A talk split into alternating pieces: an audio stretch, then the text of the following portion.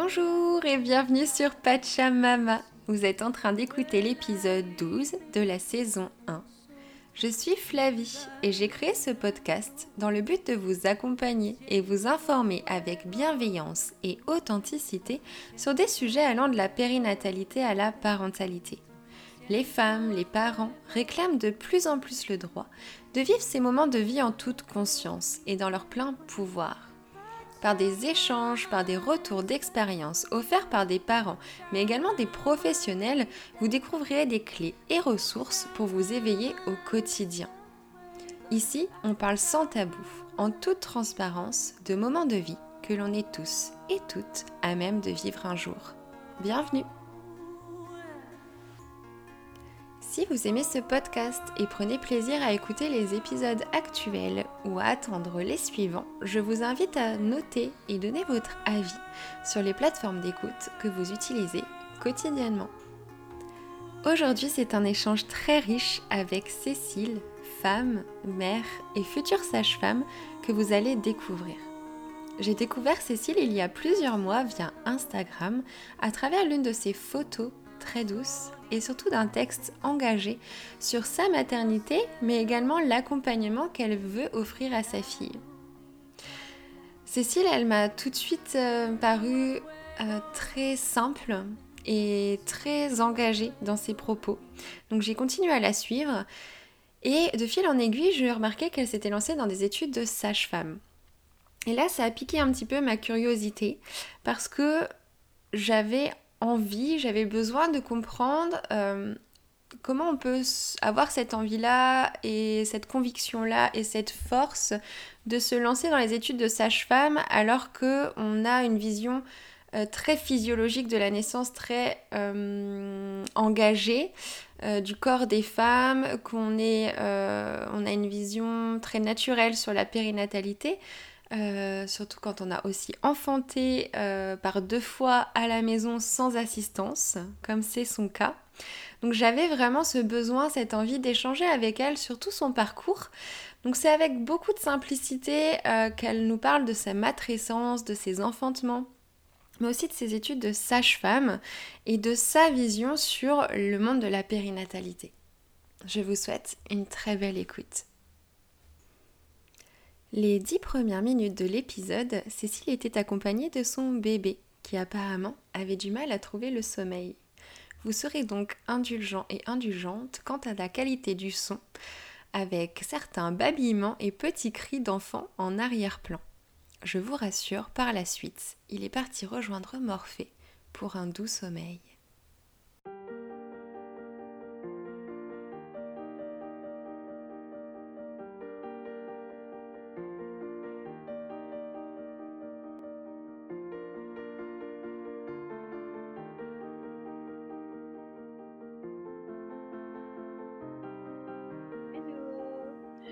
Écoute, je suis ravie euh, qu'on arrive à trouver du temps pour échanger euh, pour cet épisode. Je suis ravie que tu aies, euh, dit oui pour l'invitation.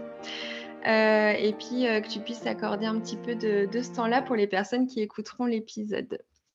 Bah écoute, merci de me recevoir et puis c'est toujours un plaisir d'échanger au sujet bah, de la naissance, de la parentalité, de la périnatalité. Donc voilà, bah, avec plaisir en tout cas d'être là aujourd'hui. Alors, on précise, on a un petit invité avec nous qui ne, souhaite pas dormir encore à cette heure-ci. Il est tard, mais du coup, euh, voilà, il voulait participer aussi à l'épisode. Donc, euh, si vous entendez bébé en arrière-plan, c'est normal. Précisons-le. Écoute, moi, je, t'ai envoyé l'invitation parce que euh, je, t'ai découvert donc à travers Instagram. Hein. c'est sûr qu'Instagram, maintenant, c'est quand même un endroit où on peut découvrir beaucoup de personnes. Et à travers tes textes, en premier lieu, euh, tes textes que je trouve très doux, très engagés envers, euh, voilà, justement, la naissance, envers la maternité, envers ta maternité. Euh, et, de fil en aiguille, j'ai découvert que, euh, alors quand j'ai commencé à te suivre, tu, euh, tu avais ta fille. Tu n'étais pas encore enceinte ou je, voilà, c'était dans ces eaux-là. Et, et, donc, tu disais déjà que tu avais accueilli ton premier bébé à la maison. Euh, et, donc ça, j'avais trouvé ça plutôt chouette. Et en avançant, en te suivant, j'ai aussi découvert que euh, tu étais quand même très portée sur la physiologie de la naissance, globalement parlant, sur le respect, en tout cas, on va dire, de, la naissance, de la physiologie. Et qu'à côté de ça, tu fais actuellement des études de sage-femme, si je ne me trompe pas. Euh, alors, c'est en Belgique, je crois, c'est ça. Hein? Ouais. Ok, donc voilà, en, suivant un petit peu tout ça, je dit ce serait très intéressant de pouvoir échanger avec elle, avec Cécile là-dessus, euh, sur ta maternité, sur la naissance de tes deux enfants à la maison. Euh, et en plus, je crois que c'était en Anna, donc tu n'étais qu'avec ton conjoint. C'est ça. Ouais, ok. Donc euh, voilà, ça m'a un petit peu intriguée parce que comme je te le disais, c'est vrai que les études de sage-femme, à l'heure actuelle, euh, quand on en parle, ou en tout cas quand on a des retours de personnes qui, euh, qui sont actuellement dans ces études-là, euh, c'est pas forcément proche de la physiologie de la naissance. On sait très bien qu'il y, a un manque cruel de sages-femmes dans les, dans les hôpitaux, il y a un manque cruel de moyens, et du coup, c'est très rare qu'on arrive justement à respecter les besoins des femmes, les besoins des parents dans les maternités pour l'accouchement à domicile, etc. Et du coup, je me suis dit, c'est quand même chouette et ça demande quand même beaucoup de courage de ta part euh, de pouvoir te lancer dans ces études-là. Donc, je, voudrais en parler en premier lieu avec toi. Est-ce, qu'est-ce qui t'a donné en fait ce déclic-là? Est-ce que tu étais déjà avant porté sur la physio et tu t'es dit, je vais faire des études de sage-femme? Ou est-ce que c'est l'inverse? Alors, euh, on, va dire que je reviens de loin parce que j'ai toujours eu euh, très très peur d'accoucher, de donner naissance. Et euh, j'envisageais d'avoir des enfants uniquement si je pouvais les avoir par césarienne programmée. D'accord. Pour moi, c'était vraiment impensable d'accoucher. J'avais vraiment envie de, de ça. Bah, du fait de la culture euh, euh, actuelle euh, autour de, l'accouchement, de, tout ça. Et puis aussi ben, du fait des histoires familiales.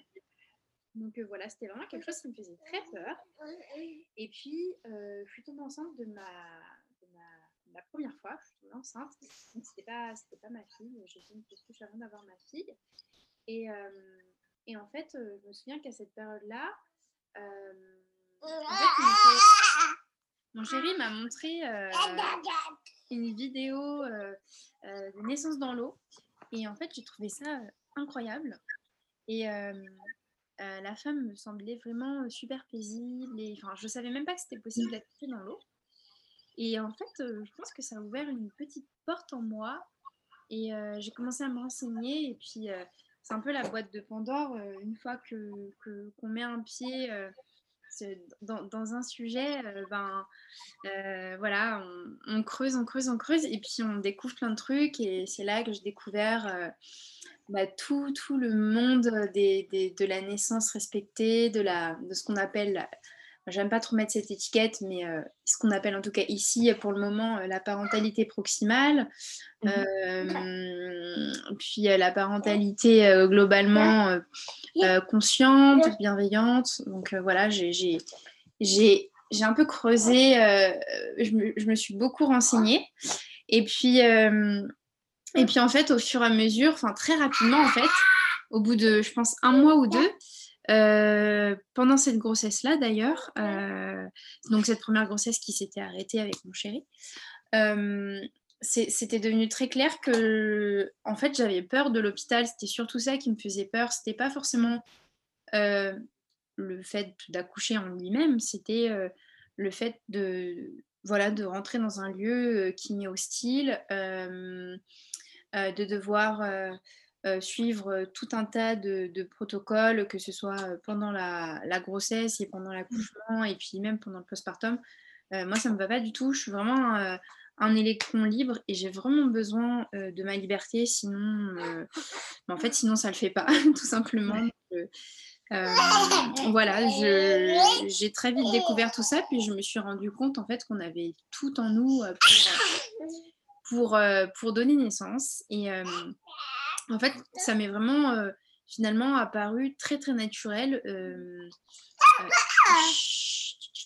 ça m'est apparu très très naturel de, bah voilà, de, donner naissance à la maison. Et, on, a, on a donc, pour, après, j'ai voulu tomber enceinte après cette première grossesse. Donc, du coup, quand je tombe enceinte de, ma, de ma fille, de ma, première, on se dirige vers une, une sage-femme qui accompagne une naissance à la maison. Et on débute l'accompagnement global. Donc, la plupart des sages-femmes qui accompagnent les naissances à la maison, elles suivent les recommandations des instances de santé, donc les, tous, les, bilans, etc., à réaliser au, moment, au moment convenu. et puis on se voit mensuellement. C'est aussi cette sage-femme qui, qui, nous, qui, nous fait les, qui nous fait les cours de prépa, etc. etc.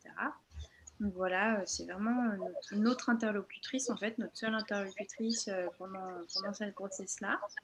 donc c'est pour ça qu'on parle, on parle d'accompagnement global, du coup.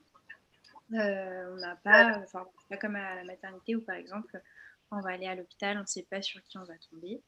Euh, ça, c'était mmh. vraiment très important pour nous de, que, enfin, de nouer une relation de confiance avec la personne qui allait être là pour la naissance de notre enfant. Euh, voilà, moi j'avais vraiment besoin, euh, ça me sécurisait vraiment de savoir à, qui j'allais avoir affaire, que cette personne voilà, nous respecte, connaisse notre histoire.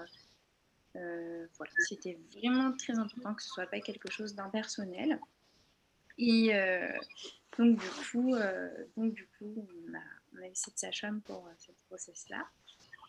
Et, et puis, ben, au moment de la naissance, en fait, là, je mets vraiment sur avance rapide. Enfin, la grossesse s'est très bien passée. Hein, J'ai vécu une super grossesse. Moi, j'adore être enceinte.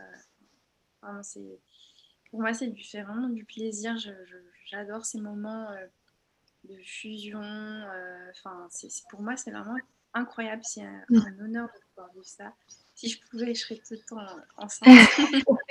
Et voilà, c'est pas, forcément possible. Euh, et du coup, euh, au moment de la naissance, ce qui se passe, c'est que mon chéri il appelle la sage-femme.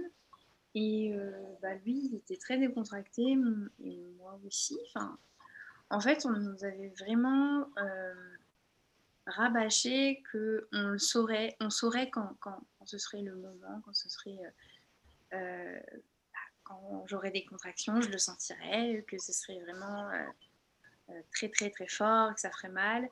Et en fait, voilà, on s'était vraiment mis dans la tête que ben, il n'y aurait pas de doute. Et moi, j'avais passé une journée où j'avais, euh, je me sentais un peu bizarre, euh, un peu comme si j'étais pompette, comme si j'avais pris un ou deux verres. Euh, j'étais rentrée à la maison avec mon chéri. C'était son premier jour de congé, donc il venait tout juste d'être en congé. moi, c'était important pour moi qu'il soit présent à la naissance.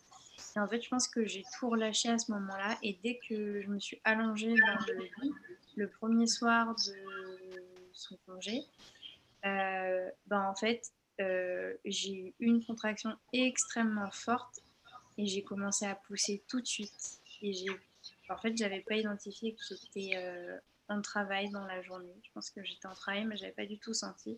Ah ouais, d'accord, ok. Et en fait, je me suis allongée dans le lit, j'ai poussé, j'ai senti la tête et je lui ai dit, c'est maintenant. Et en fait, euh, il voulait pas se réveiller parce qu'il venait de s'endormir. Euh, et il, a appelé la sage-femme, il lui a dit que je commençais à être en travail. Donc elle lui a dit, bon, bah, tu me rappelles quand ça avance. Et en fait, euh, je pense qu'il avait, enfin, il avait vraiment pas compris que c'était euh, là oui. suite. Ouais, ouais. Ah oui, si la tête de bébé était déjà là, oui, effectivement. Donc je sentais sa tête et on n'avait pas encore installé la piscine, donc je lui, voilà, il a, gonflé la piscine, l'a rempli d'eau euh, en vitesse. Et, euh, en fait, euh, à partir de ce moment-là, j'ai poussé pendant, pendant je pense, une heure et demie ou deux heures. Donc, j'ai poussé pendant une heure et demie ou deux heures dans cette piscine qui m'a soulagée vraiment. Et le bébé, ma fille, est née avant que la sage-femme arrive. D'accord, ok. ça a été de A à Z, on a été très surpris parce que ben, tout le monde nous disait autour de nous que un premier, ça, pouvait durer très longtemps, ça pouvait durer 24 ou 48 mmh. heures, que ça faisait mal, etc. Et en fait, moi, j'avais pas du tout identifié que j'étais en travail dans la journée. Euh, alors, ça s'est vérifié aussi pendant ma deuxième grossesse, mais moi, j'ai beaucoup de. Euh, sur les dernières semaines, euh, je contracte beaucoup. J'ai beaucoup d'épisodes où, où ben, j'ai un peu l'impression que ça va être là, puis au final, non. Et je pense que voilà, bah, de toute façon, ça c'est du, du travail qu'on n'a plus à faire le jour J. Parce que, ouais, c'est sûr. Ça prépare vraiment le corps. Donc c'est pour ça que j'aime pas appeler ça du faux travail. En fait, c'est pas du faux travail, ça, ça, bah, ça aide euh, pour le jour J. Donc c'est. Ça. ça. fait gratter un petit peu de travail quoi, hein, en avance, c'est sûr. Et c'est important. Donc moi, quand, quand, je suis en fin de grossesse, j'accueille ces contractions, ces épisodes de contraction. Et j'en avais eu beaucoup pour, pour ma première. pour mon deuxième aussi, j'en ai, eu, j'en ai eu plus pour mon deuxième. Enfin, plus tôt. Et, et donc, du coup, bah, ma fille naît avant l'arrivée de la sage-femme. On vit ça à deux. Et franchement, c'est une expérience vraiment intense. et cette naissance, elle était vraiment intense. Sous, sous, tous les points de vue, vraiment, c'était quand je compare à, ma deuxième, euh, à la deuxième naissance que j'ai eue, enfin, ça n'avait vraiment rien à voir en termes d'intensité. C'était, c'est vrai que c'était vraiment, vraiment, j'ai, vraiment dépassé les limites de mon corps et de mon esprit parce que, bah voilà, pousser pendant deux heures, euh, c'était vraiment euh, challengeant. Mais bah, on l'a fait, on l'a fait. Et en fait, très peu de temps après la naissance de ma fille, je dirais peut-être trois semaines, un mois. Euh, je pourrais pas décrire comment, mais vraiment, je reçois le message. Euh, tu vas devenir sage-femme, il faut que tu deviennes sage-femme.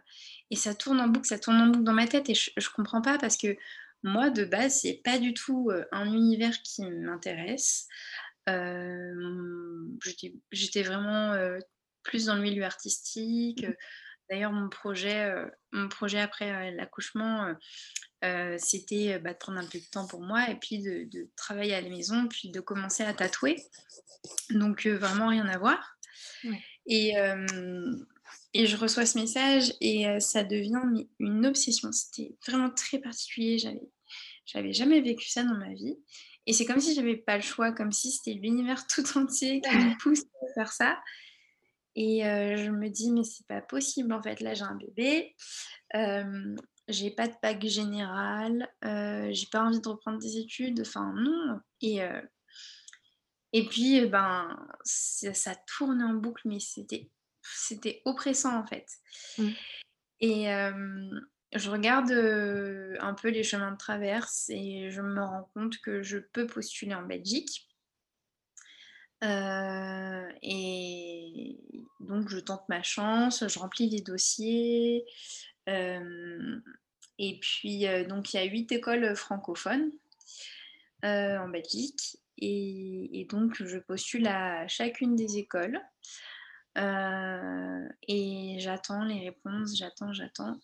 Et au fur et à mesure, je, je m'essuie des refus. Donc, je crois que c'était le 4 septembre. Donc arrivé au 4 septembre, j'avais toujours aucune place euh, dans les écoles, euh, dans une école. Donc je, bah, je me dis, bon, bah, c'est fini. Euh, puis j'avais plein de, de, de, copines autour de moi qui me disaient, mais non, mais tu verras, il y aura des désistements. t'inquiète, moi je suis sûre que tu, tu, tu, vas être prise. Mon chéri aussi, il était sûr. Tout le monde était sûr. Alors moi, j'étais, j'avais vraiment perdu foi. Oui, justement, j'allais te demander à ce moment-là, toi qui étais, du coup, tu le dis que c'était vraiment oppressant, tu sentais ce besoin de le faire. Une fois que tu avais posé tous tes dossiers, euh, tu avais hâte de, voilà, d'avoir une réponse. Tu étais toujours dans la même optique une fois que tu étais un peu plus avancée dans cette démarche-là? Mais ouais, en fait, je, en fait, je, comment dire?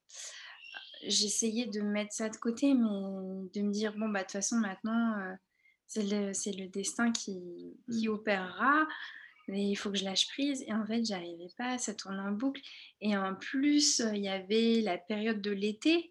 Donc, c'est, en été, c'est, c'est vrai que bah, c'est un peu un moment où on a trop, enfin, plus de temps pour penser, pour. et, et, donc, ça tournait en boucle. C'était vraiment c'était omniprésent. Et il restait une école, euh, j'attendais encore la réponse d'une école le 4 septembre ou le 7, je ne sais plus exactement quel jour c'était. Euh, et euh, c'était à 11h. Je me souviendrai toujours de l'endroit où j'étais quand j'ai ouvert le mail de réponse à 11h02. Et j'ai relu le mail mais une dizaine de fois et en fait j'étais prise. Donc, donc la dernière école me prenait. Ah, j'étais super contente. et en même temps je me disais oh, oh là là ça va être le bazar, ça va être compliqué. ouais ça va être beaucoup de de, de réajustement, comment on va faire, parce que mon chéri ne voulait pas déménager en Belgique. Euh, et on s'est lancé dans le projet et franchement, on a zéro, zéro, zéro thune. C'est-à-dire qu'on a un tout petit salaire euh, pour nous tous et qu'on habite en Ile-de-France. Donc, euh, et, là, ta fille, elle avait quel âge à ce moment-là? Du coup, c'était. Elle avait 9 mois. D'accord. Ouais, donc en plus, euh, voilà, tu as un enfant à bas âge, euh, tout ça, et du coup, à ce moment-là, en fait, quand, quand parce que je vois aussi que tu fais, du portage, je crois, des ateliers de portage etc. À ce moment-là, tu es quand même avancée un petit peu justement dans cette, dans cette maternité, consciente, dans les ateliers de portage quand tu te dis: «Voilà, je vais me lancer dans ces études de sage-femme» ou enfin, chronologiquement parlant? Euh, euh. non, je me suis formée en décembre euh, bah, de l'année où j'ai commencé ma première année. D'accord. Donc, décembre 2000, ouais, 2020. Donc ma fille, elle avait un an. Ouais. ouais, en fait, je cherchais une formation de portage toute l'année. Et, et il y avait, en fait, il y avait eu toutes ces histoires de Covid. C'était le, tout début de la pandémie, donc euh, les formations étaient annulées. Euh, et donc, j'avais pas pu, euh, j'avais pas pu me, me former. Et après, j'ai eu l'opportunité de le faire en décembre. D'accord. Donc voilà, mais c'était un projet. Puis c'est vrai qu'à un moment, je m'étais demandé, bah, est-ce que je ferais pas autre chose dans le milieu de la périnatalité, mais je, je, pourrais, je pourrais pas, euh, je pourrais vraiment pas décrire avec des mots pour le moment. Peut-être qu'un jour je les aurai, mais pour le moment avec des mots euh, rationnels, je pourrais pas décrire euh, comment ça s'est produit, ce truc-là, cet appel à devenir sage-femme. C'était, en fait, c'était vraiment plus fort que moi. C'est comme si j'avais pas le choix vraiment. Et quand je, je vois aujourd'hui où j'en suis, donc là, je suis en troisième année. Euh, tous les obstacles que j'ai sur mon chemin, parce que je raconte pas tout sur Instagram, mais euh, voilà, j'ai vraiment plein, plein, plein, plein, plein de, de bâtons dans les roues, on va dire. Enfin, vraiment, des fois, j'ai j'ai envie de baisser les bras parce que c'est vraiment très, très compliqué à, à, tout point de vue. Et en fait, je me dis, mais euh, non, mais j'ai pas le choix là, euh, je peux pas, je peux pas. Il, faut que j'arrive jusqu'au bout du, chemin euh, et que je sois diplômée parce que il y a quelque chose de grand qui m'attend après. Et, et là, c'est peut-être pour me tester, pour tester ma détermination, je ne sais pas. Mais, mais voilà, voilà, en tout cas, quand j'ai été prise en première année, j'étais vraiment très, très contente. Je me suis dit, voilà, on va, on va, trouver des, enfin, on va trouver un moyen, ça va le faire. Et, euh, et voilà, quoi qu'il arrive, ça va le faire. Et euh, donc j'ai eu, euh, j'ai eu cette chance, entre guillemets, qui est, je sais plus comment ils ont appelé ça, un reconfinement, enfin, je, ne sais plus quelle était, où on en était. Enfin, il y a eu tellement de tellement d'épopées avec ces histoires de Covid. Ah oui, ça c'est clair. Mais voilà, c'était donc en septembre 2020.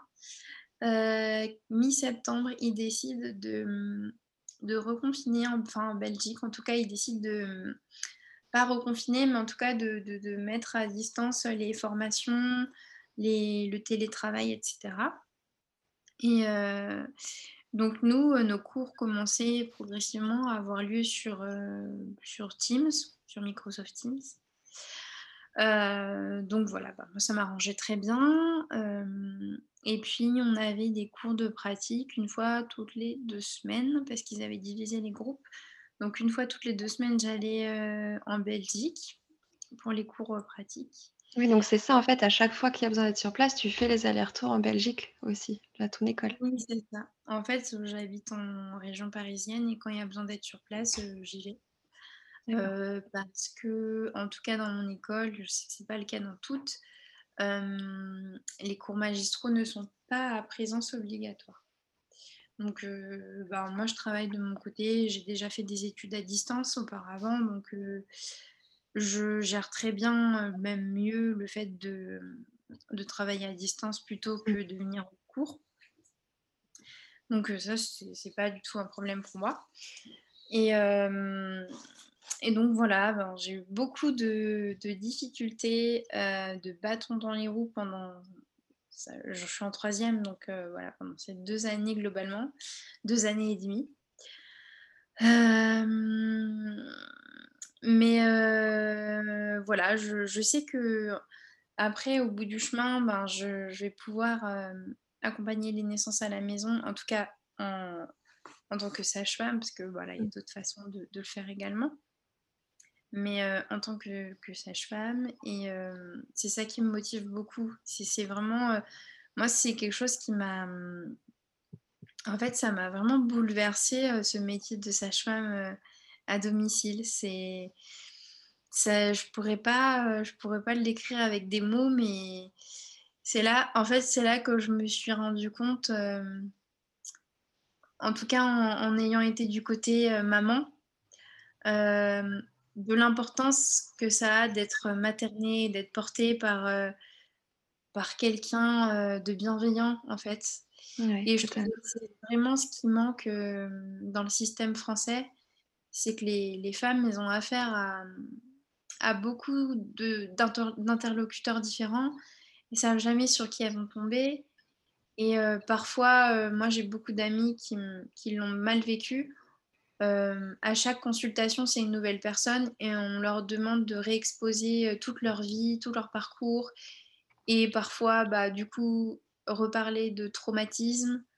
Euh, et c'est pas normal, en fait. C'est pas normal qu'on soit dans quelque chose de bien personnel parce que la femme, pendant sa grossesse et pendant son postpartum, elle a encore plus besoin que peut-être dans d'autres périodes de sa vie d'être sécurisé en fait euh, mmh. émotionnellement.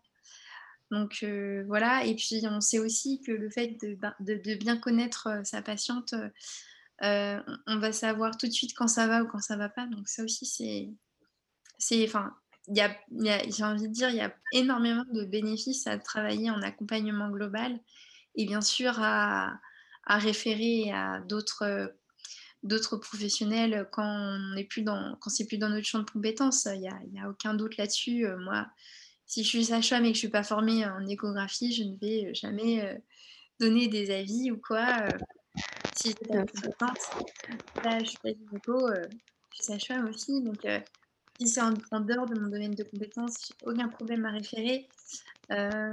mais je trouve que c'est important pour la femme, globalement, d'avoir cette cet accompagnement euh, sécurisant en fait. Et c'est ça qui m'a qui m'a bouleversée dans ce dans ce métier, je pense aussi, et qui m'a. J'étais un peu paumée en fait avant d'avoir ma fille, enfin un peu beaucoup même, et euh, ça m'a ça m'a ça m'a recentrée. Ouais. C'est très chouette. C'est très chouette ce que tu dis parce que je, je, je te rejoins sur le fait qu'on manque cruellement de toute façon de sages-femmes qui peuvent aussi se permettre d'offrir cet accompagnement-là.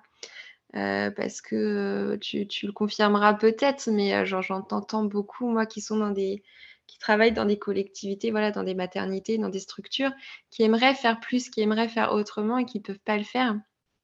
Et à l'inverse, effectivement, il y a ces demandes-là de femmes, de parents, qui veulent accueillir, bébé, différemment, surtout à la maison. On va le préciser là-dessus, mais surtout à la maison. Qui veulent justement un accompagnement, comme tu le dis, individualisé, donc avec une seule personne et que vraiment il y ait ce lien de confiance qui se crée. Et à l'heure actuelle, on a énorme enfin il y a pas assez de monde en fait. C'est, je l'ai vécu pour moi personnellement et je le vis, je le vis tous les jours avec moi, les personnes que j'accompagne euh, en périnatalité. J'ai pas un jour où on m'envoie pas un message en me disant euh, est-ce que tu connais une sage-femme qui fait euh, voilà les accouchements à domicile? Est-ce que tu connais une sage-femme qui est qui peut nous suivre du début jusqu'à la fin? Et à chaque fois, bah bah non en fait, non. Et du coup, c'est moi je trouve ça très courageux de ta part parce que je, pense que tu as, des personnes qui, vont se lancer dans les études de sage-femme et qui n'ont pas forcément déjà une vision euh, sur la maternité, sur la périnatalité. Alors que toi, du coup, tu vois, tu, le dis toi-même, quand je serai sage-femme, je voudrais accompagner les couples à domicile. Donc déjà, toi, tu, as cette valeur-là de euh, voilà du suivi du début jusqu'à la fin, du respect de la physiologie, etc. Et est-ce que justement dans tes études, tu parlais de bâton dans les roues? Est-ce que dans tes études, c'est quelque chose qui est respecté ça? Ou justement c'est à, à l'inverse de toi, tes valeurs et ta vision? Euh, alors, moi, je, comprends ta question. Euh, quand je parlais de bâtons dans les roues, c'était plus des, bâtons dans les roues en termes. Euh, bah voilà, à chaque fois la voiture qui tombe en panne quand on part à Bruxelles. Oui, tu parlais plutôt matériel du coup, des choses qui arrivent et ouais. Des, problèmes, ouais, des problèmes organisationnels, des problèmes matériels, financiers, beaucoup. Après, au niveau de la formation, effectivement, ben, c'est vrai que globalement, l'école nous forme à être des techniciennes et non pas des, bah, non pas vraiment des, des, sages-femmes à l'écoute bah, des sages-femmes holistiques, tout simplement. Hein. On est vraiment plutôt dans, le côté mécanique. On nous forme vraiment à être des sages-femmes hospitalières, finalement. Euh, et, 90% des sages-femmes se décideront à faire ça. mais voilà, moi c'est vrai que effectivement la formation ne correspond pas à ma vision du métier. mais comme je dis toujours, je prends ce que j'ai à prendre parce que tout n'est pas, tout n'est pas jeté dans, ces, dans ces études. Et il y a beaucoup de choses que j'ai que j'ai besoin d'apprendre parce que j'ai pas j'ai pas de bagage scientifique derrière moi enfin j'avais pas de bagage scientifique derrière moi. Maintenant bah, je commence je suis en troisième année donc mais c'est tout nouveau en fait pour moi d'apprendre le fonctionnement du corps humain. Voilà, c'est vraiment des, choses qui, me sont essentielles parce que j'ai fait un bac STG, donc STMG, donc tout nouveau. Et, et voilà, bah pareil, j'avais très peur d'aller en stage à l'hôpital. Et là, j'ai eu un stage en maternité le mois dernier. donc mon premier, mon premier vrai stage, où enfin vraiment j'ai été, j'ai fait beaucoup de choses on m'a enfin, voilà, m'a vraiment fait confiance et j'ai vraiment pu bien pratiquer.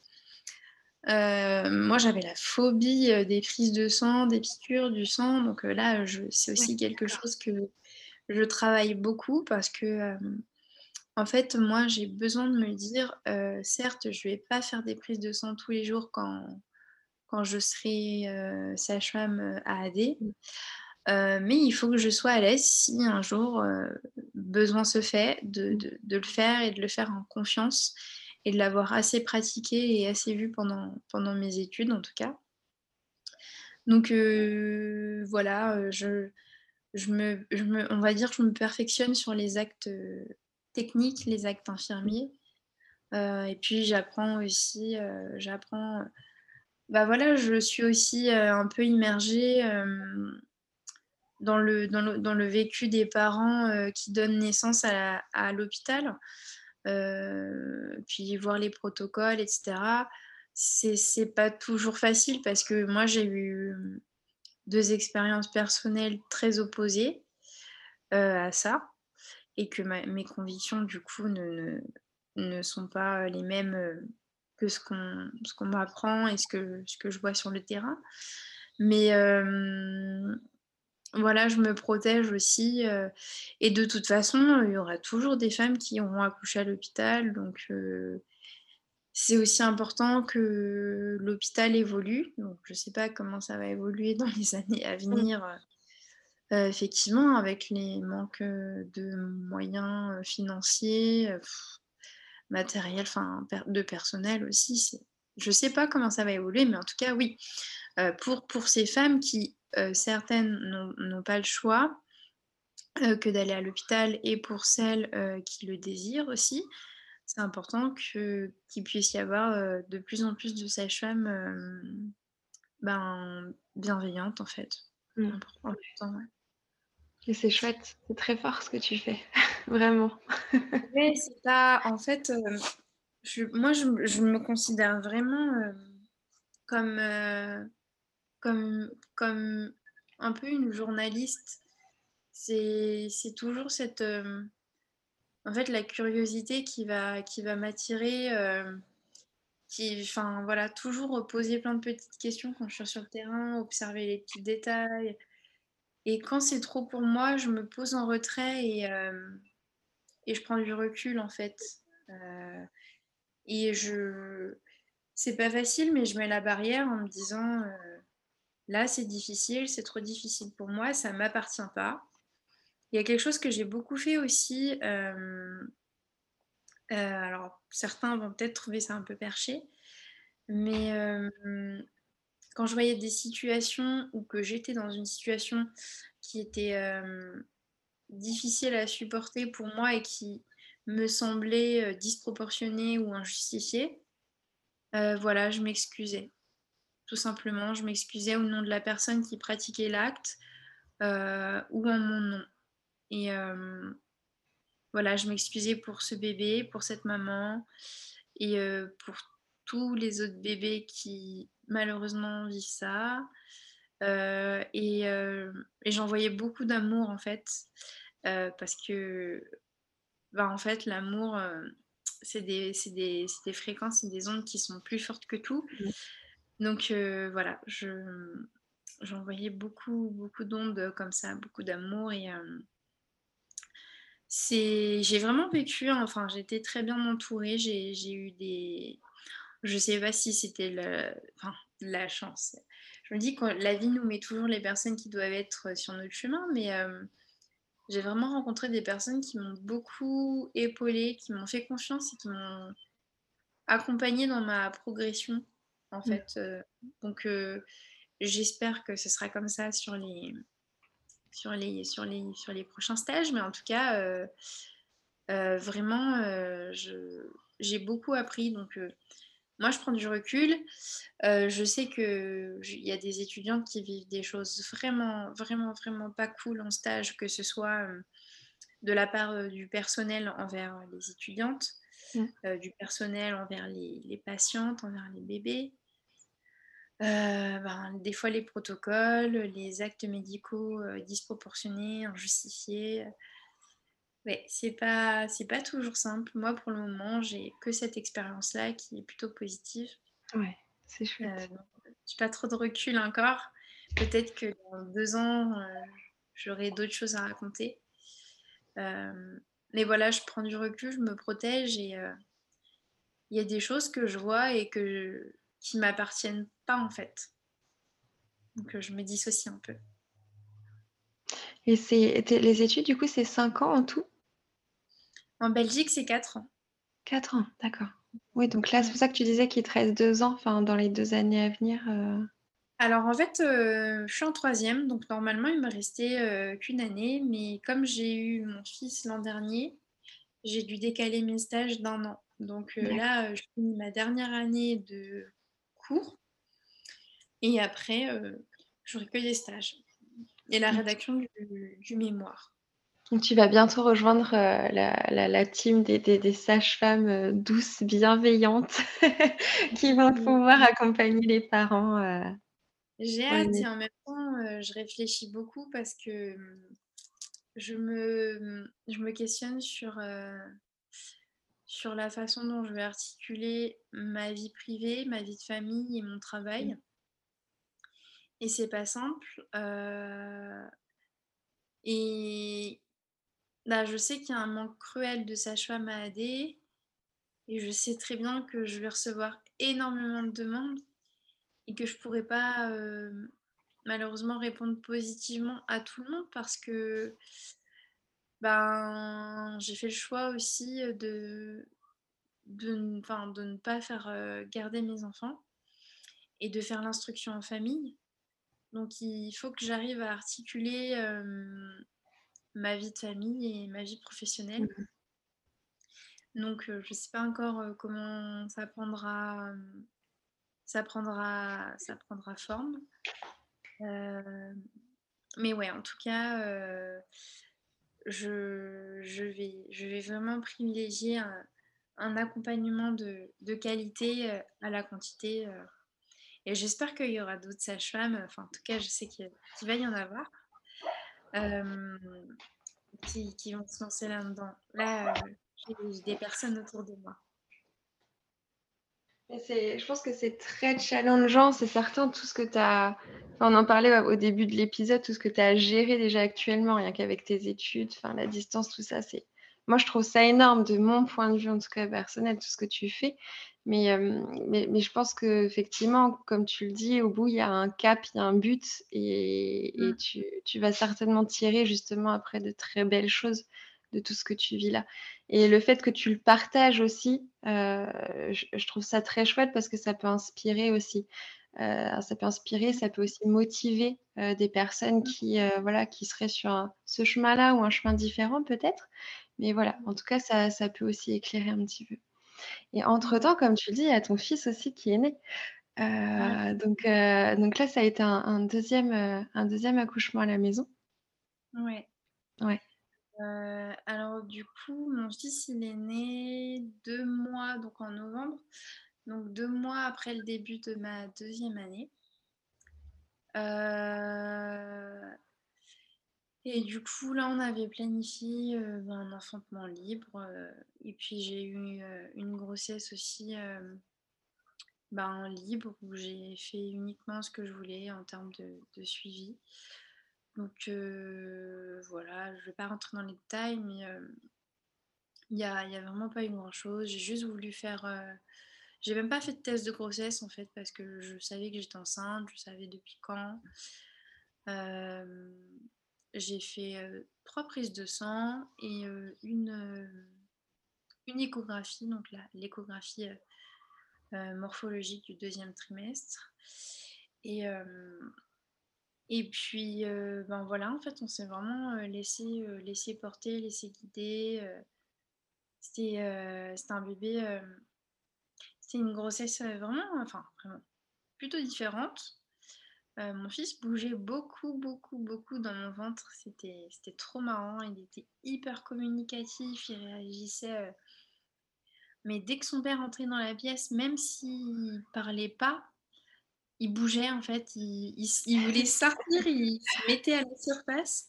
En fait, il sentait vraiment la présence de, son papa. Il était. Ah, c'était incroyable. J'adorais cette grossesse. Il, était hyper réactif. On a passé des super bons moments. Et puis, c'est une grossesse aussi qu'on a vécue euh, euh, secrètement. Donc, c'était encore euh, plus. Ça nous permettait vraiment de, d'être dans notre cocon, dans notre petite bulle. C'était, génial. Franchement, génial. Et, tu, faisais, encore tes cours pendant cette grossesse, du coup, ou pas Oui, d'accord. Ouais, ouais, Ouais, j'ai passé mes examens euh, en janvier. Donc mon fils, il avait euh, un mois et demi. D'accord. Ah oui. Ouais, donc tu quand même, étais quand même sur, euh, sur tous ces fronts-là, même s'il y avait cette grossesse secrète et tout, tu as quand même bah, continué les études. C'est beaucoup plus facile de réviser avec un bébé en postpartum qu'avec un bébé de un an parce que finalement, il est toujours au sein, mmh. toujours au sein, toujours à dormir. Et, bah, moi, je restais dans mon lit et je révisais en fait. Donc, Et j'ai été à cette période-là, j'ai été accompagnée aussi beaucoup par, par une amie qui m'a accompagnée en Belgique, qui me gardait mon fils pendant, pendant les examens, qui m'a offert un traiteur postnatal euh, oh, génial, c'est royal ça. ouais, par contre, ça c'était, euh, ça, c'était vraiment incroyable. Mm. Ça, je, recommande à, tous, les, tous les parents de, de demander ça en, en cadeau de, de, naissance parce que c'est, vraiment compliqué de cuisiner en postpartum. Donc, euh, puis en plus, du coup, c'était vraiment de la nourriture très bah, c'était une, une doula traiteur, donc euh, c'était vraiment euh, très recherché et très adapté pour le postpartum. C'était trop bien. Génial. Et je sais plus où on, voulait en venir. Et du coup, tu me parlais de ton deuxième enfantement qui était ah libre en fin de compte. Ouais.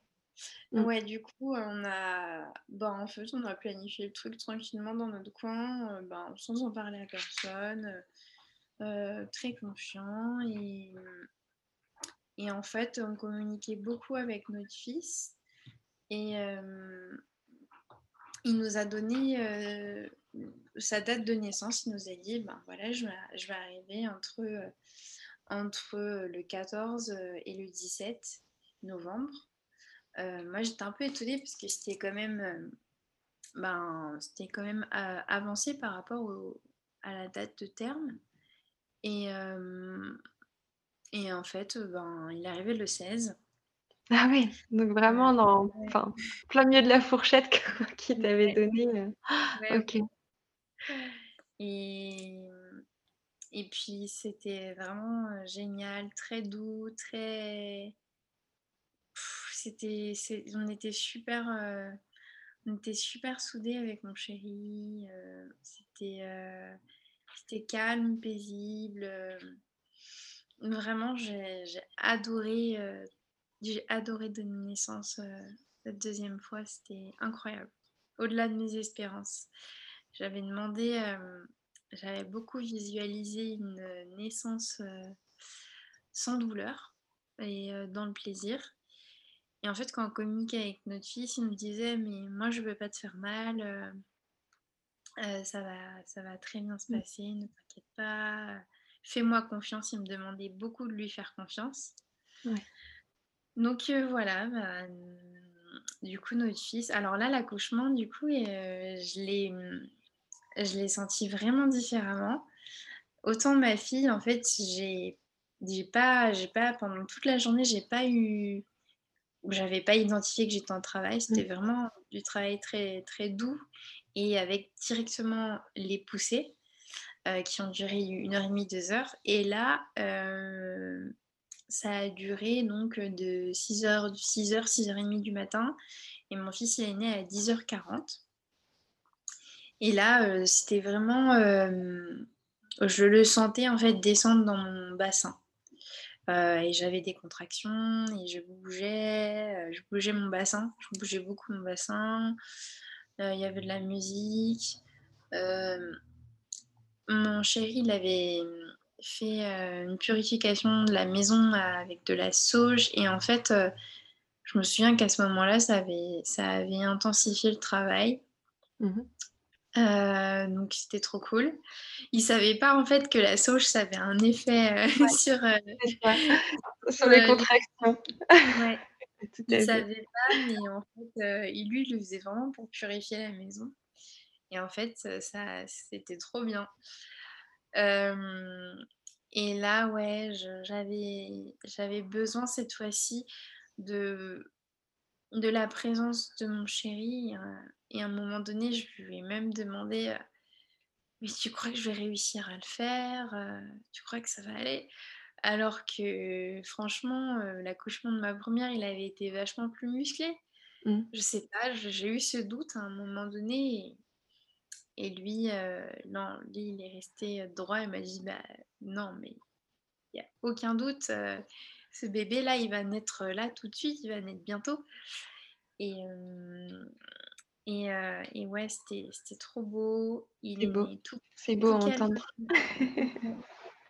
Il est calmement, paisiblement euh, dans l'eau. Je suis allée dans l'eau en fait euh, ben, 10-15 minutes avant qu'il qu'il naisse.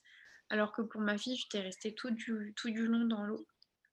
Là, j'avais pas ressenti le besoin d'y aller avant. J'avais envie d'être euh, à l'extérieur, à l'air libre. Et, euh, et ouais, voilà. euh, ben, c'était parfait. Et euh, postpartum, euh, parfait aussi. Franchement, j'étais vraiment très très heureuse de vivre cette expérience. Et aussi, le postpartum- on avait aussi beaucoup planifié parce que on était tombé de haut euh, après euh, notre première en fait. Ouais, Donc, après, c'est ouais, de toute façon, on évolue, je pense, à chaque fois, hein. À chaque fois qu'on devient maman, c'est on mm, laisse notre vieille peau, si je peux dire, derrière pour vraiment renaître et en fin de compte, on on se rend compte qu'il y a des choses sur lesquelles on n'accordait pas d'importance et qui pourtant le sont. Donc c'est vrai que des fois, on se dit: «Bah, faut passer par là pour qu'effectivement après on accorde de l'importance, qu'on voit les choses mm, différemment». Donc je suppose que ça t'a cette deuxième naissance, ça t'a fait évoluer aussi, peut-être encore un peu sur, heu, la capacité, heu, de la femme à donner naissance, de de des besoins des parents, justement, de l'importance de préparer le postpartum et cetera? C'est des choses Ouais. qui ouais. Ouais, le postpartum, euh, c'est clair que c'est vraiment, euh, c'est vraiment quelque chose à, à planifier en fait. D'autant plus si on n'a pas de, pas vraiment de relais de la part de, des proches ou si on n'a pas de, ouais, si on n'a pas de famille euh, d'amis proches, c'est, c'est important de le planifier euh, d'autant plus. Pendant toute la grossesse, on peut déjà rien que préparer des petits plats en fait, ça c'est, Mmh. euh, c'est important. Après moi, je m'étais beaucoup fait masser. Euh, je suis toujours pas allée voir l'ostéopathe, mais euh, je devrais vraiment le faire. Euh, je l'ai moins senti après la naissance de mon deuxième, mais ma première, euh, je sentais vraiment en fait que mon bassin il s'était pas refermé. Mmh. Et là, après, j'ai eu, j'ai eu plusieurs serrages de bassin après la naissance de mon fils, donc c'est peut-être aussi pour ça que j'ai, moins ressenti ce besoin d'aller chez l'ostéo. Mais euh, ouais, prendre soin de soi, euh, c'est vraiment, c'est vraiment super important. Qu'on prenne soin de nous, en fait, plutôt. Ouais. Parce que c'est vraiment, euh, en tant que, qu'une nouvelle maman, c'est important qu'on puisse être entouré, enveloppé et materné, en fait. C'est super important. Et Et encore plus, pas je pense, bah euh, la nourriture, tout ça, c'est ouais. parfait. Et ça fait c'est tellement important la nourriture et généralement quand on n'est pas informé, on s'en rend compte après justement. Sur le moment, tu vois? Où tu te dis: «Mais en fait, je mange n'importe quoi, ça me fait pas du bien et en plus, j'ai pas du ouais. tout l'envie de cuisiner». Et ça, c'est vrai que oui, le postpartum, moi, quand j'accompagne des parents, c'est l'alimentation, c'est vraiment le le pilier, quoi. C'est après tu as tout le reste autour mais ouais. Et c'est très riche, tu vois, ce ton partage-là et moi, je tiens à le notifier quand même parce qu'on l'en on l'entendra peut-être ou pas dans l'épisode, mais là, j'étais en vidéo aussi en face de moi et je trouve que c'est c'est tu t'expliques en fait tous ces passages de vie, tout ce que tu ressens avec beaucoup de simplicité et avec, beaucoup de douceur et c'est c'était comme en fait tu le fais dans ton compte Instagram et je trouve que c'est très chouette parce que sur Instagram, on se dit: «Bah, c'est du virtuel», donc c'est vrai qu'on partage un peu que ce qu'on veut. Mais voilà, je me rends compte que vraiment tu le fais avec, voilà, une grande simplicité en fin de compte et tu parles aussi avec ton cœur et heu et je trouve, heu, je trouve ça très, très chouette. Bah, c'est hyper, euh, pour moi, c'est, en fait, c'est hyper important pour moi euh, de, voilà, de pas, de pas, de pas enrober les choses, de pas faire, euh, pas faire des grandes phrases. Voilà, enfin, c'est important de dire les choses telles qu'elles sont parce que, euh, ouais, c'est important de parler de cœur à cœur, puis surtout de se dire les choses vraiment. En fait, il y a eu tellement de tabous autour de, de la maternité, enfin de tout, tous les sujets qui touchent aux femmes en fait depuis des années et c'est c'est important en fait qu'on puisse se dire les choses euh, vraiment quand elles sont belles et quand elles sont moins belles aussi. Je pense que c'est aussi important de se dire que, bah, enfin, vraiment, moi, c'est aussi, je suis vraiment tombée de haut en fait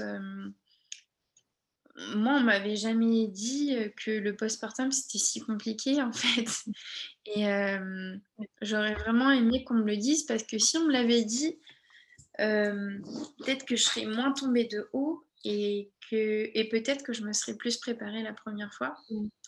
Donc ça aussi, moi c'est quelque chose, c'est une chose sur laquelle je vais, enfin je vais, je, vais toujours être honnête et cash avec les femmes euh, que j'accompagnerai, en fait. C'est super important.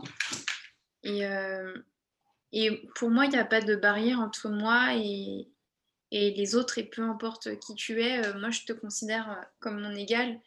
que tu sois, je sais pas, ultra diplômé dans ton domaine, ultra reconnu, que tu sois le président de la République ou que tu sois, je sais pas, bah, ouais, une, personne qui est méprisée par la société, euh, qui est mal vue par tout le monde. Je, considère tout le monde de la même façon. C'est super important. Et, pour moi, euh, voilà, ce qui sera vraiment au cœur de, de ma façon d'accompagner les femmes, de mon métier, ce sera vraiment la notion de, de confiance et de respect, en fait. Pour moi, c'est primordial avant tout euh, de nouer une relation avec la femme, avec le couple, avec la famille euh, que, je vais accompagner. Euh, parce que sans ça, ils se sentiront peut-être déjà ils se sentiront pas à l'aise. Pour moi, c'est important que qu'on soit tous les deux à l'aise. Si, si, la famille en face de moi n'est pas à l'aise, je ne le serai pas. Et c'est aussi important pour moi parce que ça me permettra de. c'est mon chat. les, enfants dorment, mais il y a le chat apparemment qui est à côté. Je sais pas s'il a vu. Mais oui, ça me, ça me, permettra aussi de ne pas passer à côté de quelque chose, que la femme se sente vraiment à l'aise de tout me dire euh, sur, son, sur son vécu, sur son histoire, sur ses ressentis. Euh, ouais, hyper important. C'est chouette, c'est vraiment chouette ça. Je te remercie, Cécile, pour tout ça. Je crois que je pourrais rester des heures encore à papoter maternité, euh, études de sage-femme et tout ça avec toi. Mais, euh, mais je crois que tu as encore pas mal de boulot aussi derrière. Et, euh, et, et, là, ton temps est précieux, clairement. Et je crois que tu nous en as déjà offert une bonne partie. Donc, je te remercie beaucoup pour ce partage-là avec voilà, avec authenticité et simplicité, comme je te le disais. Et, euh, on peut peut-être aussi respécifier, alors je sais pas si c'est toujours d'actualité, parce que là, tu vois, ça me vient, mais il me semblait que avais, tu partageais un oracle. Ah euh oui, euh, alors c'est pas, pas un oracle, c'est des petites cartes d'affirmation. Des cartes, oui, voilà. Mmh. que je vends sur Etsy. Je sais pas si tu mets des liens dans, dans tes podcasts. Si, si, tout à fait. Ouais, ouais. Bah, je, je vends des petites cartes d'affirmation positive euh, pour la grossesse et la naissance, euh, à colorier ou pas. Euh, voilà. Qui, et que j'avais créé à l'origine pour la naissance de ma, de ma fille. Donc elles m'ont accompagnée pour la naissance de ma fille. C'est vraiment chouette. C'est vraiment chouette parce que j'ai une amie qui les a, ces cartes, et qui me les ah, avait envoyées. Et j'avais reconnu justement que c'était toi, parce que tu avais fait un partage sur ces cartes-là. Et euh, j'ai dit: «Ah oui, mais ces cartes, je les connais, tout ça» et j'ai trouvé ça très chouette parce que c'est vrai que, voilà, les petits mantras, les petites phrases positives, c'est des choses qui peuvent te donner tellement de force, en fait. c'est clair, c'est important. Mais plus on en plus, plus on plus on lit quelque chose, plus ça nous imprègne et plus enfin, moi ça m'a moi ça m'a vraiment beaucoup ouais, c'était un, grand soutien. Et mmh. justement, euh, bah, dans le petit moment euh, dont je parlais tout à l'heure, quand j'ai eu un doute sur. Euh, j'ai dit à mon chéri, t'es sûr que je vais y arriver? J'avais mis des mantras sur le mur et je sais plus quel était le mantra. si c'était je suis forte, puissante et courageuse. Et, et donc j'ai lu ce, mmh. ce mantra-là qui m'a dit, il m'a dit, bah, lis, lis, ce qui est écrit là. Et en fait, mais ça m'a boosté direct. ouais, non, non, mais c'est vrai que c'est chouette, c'est pour ça que je le stipule et je mettrai en lien pour les personnes que ça intéresse. Parce que le, pouvoir des, des, mots vraiment et des, des, dessins, tout ça, ça peut être vraiment très très fort. Je te mmh remercie beaucoup, Cécile, pour tout ça. Euh, moi, je vais continuer à prendre plaisir à regarder tes partages et, euh, et tout ça. Et surtout, je t'envoie plein, plein, plein d'amour et plein de belles énergies pour tout ce que tu as à faire. Euh, voilà. Bah, je t'en envoie plein aussi. Merci bah, beaucoup. je te remercie et je te libère pour, pour le reste de ta soirée. À bientôt. À bientôt. J'espère que cet épisode vous a plu. Euh, je remercie encore mille fois Cécile pour le temps qu'elle a pu m'accorder, qu'elle a pu nous accorder. Euh, voilà, dans sa vie de maman euh, à temps plein, plus du coup ses études de sage-femme qui ne sont pas à côté et qui prennent bien entendu, je suppose, beaucoup de temps. je suis vraiment pleine de gratitude pour le temps qu'elle nous a offert. J'espère que ça vous a apporté un petit éclairage, une envie, une vision, un bon moment. Et je vous dis à la semaine prochaine.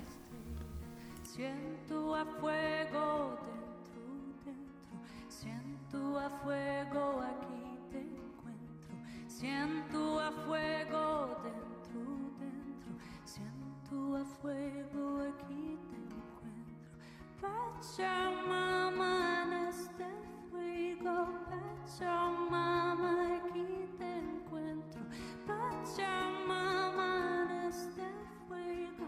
Pachamama aquí te encuentro. Vuela vuela aguilita vuela.